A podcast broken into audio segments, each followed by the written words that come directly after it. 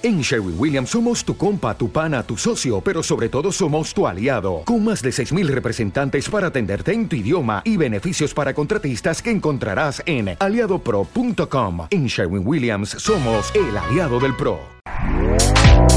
Este podcast forma parte de Evox Originals. Disfruta de este avance.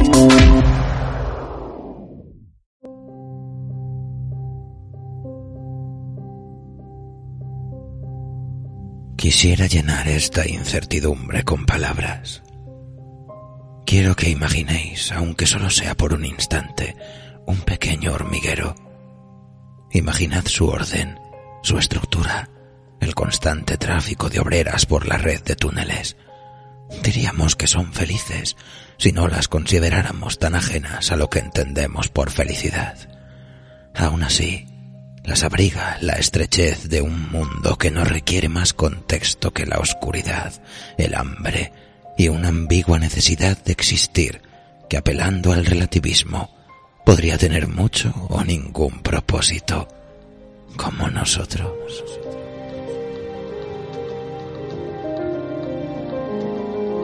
Las hormigas no anhelan respuestas porque no buscan preguntas. No pierden el camino porque la recta ya está trazada y nunca está planificada de forma difusa. Están predestinadas.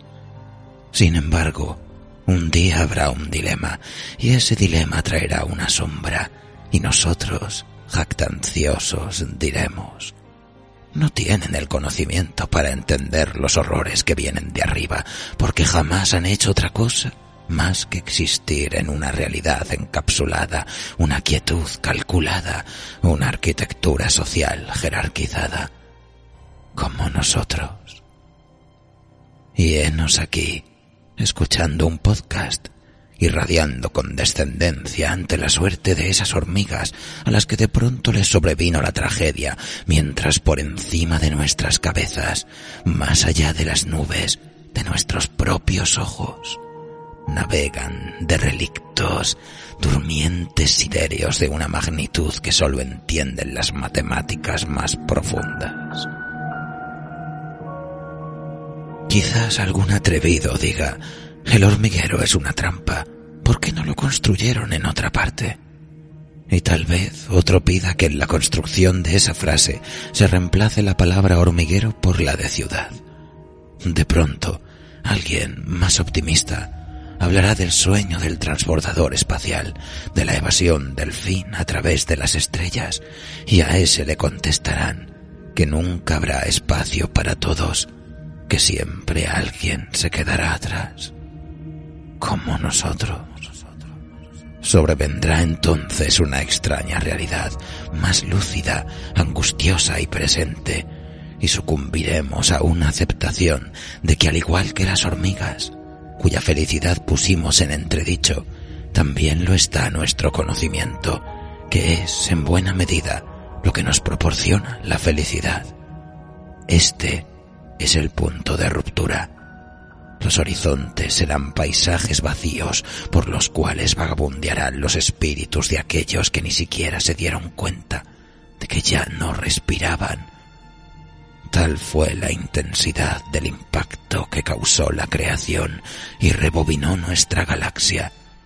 Y aun en ese instante, inasible para el tiempo, esgrimiremos la voluntad de elegir cuál será nuestro espanto, si lo que vestirá de fuego la tierra, o la aceptación de que por mucho empeño que pongamos, algunas preguntas jamás tendrán respuesta. Lamento que esta historia esté repleta de quizás, como quizá por eso, porque buscamos el imposible, nos cueste apreciar la felicidad de aquellas hormigas que no se hacen ninguna pregunta, mientras el mundo que las vio nacer se cae a pedazos, como nosotros.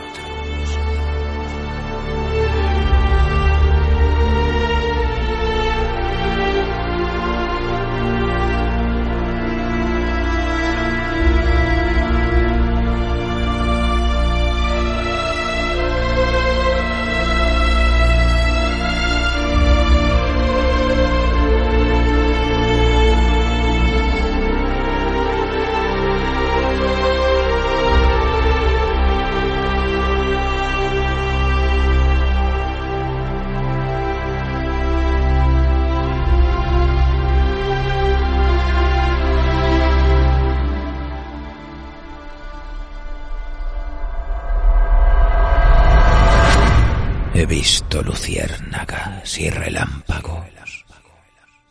Un relato de Álvaro Aparicio para Pulpture Ediciones y el universo de Atlas Negro.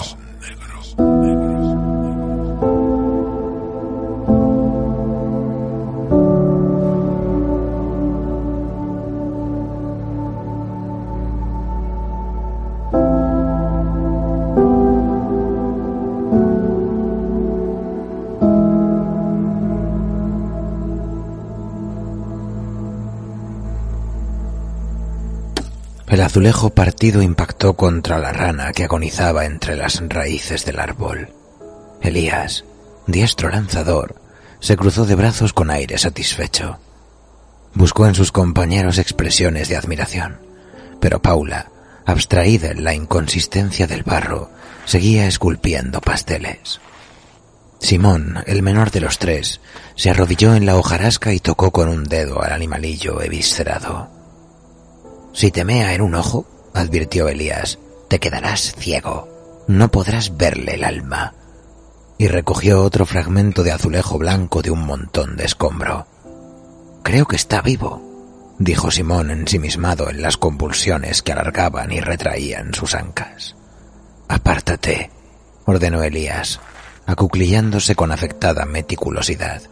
¿Crees que está sufriendo? Simón se hundió de hombros con siete años, raro hubiera sido que supiera de sufrimientos. Elías admitió el gesto como una afirmación, y con un extremo lacerante del azulejo, despacio, rasgó el saco vocal del animal hasta convertirlo en una película flácida por la que se escurrían secreciones sanguinolentas.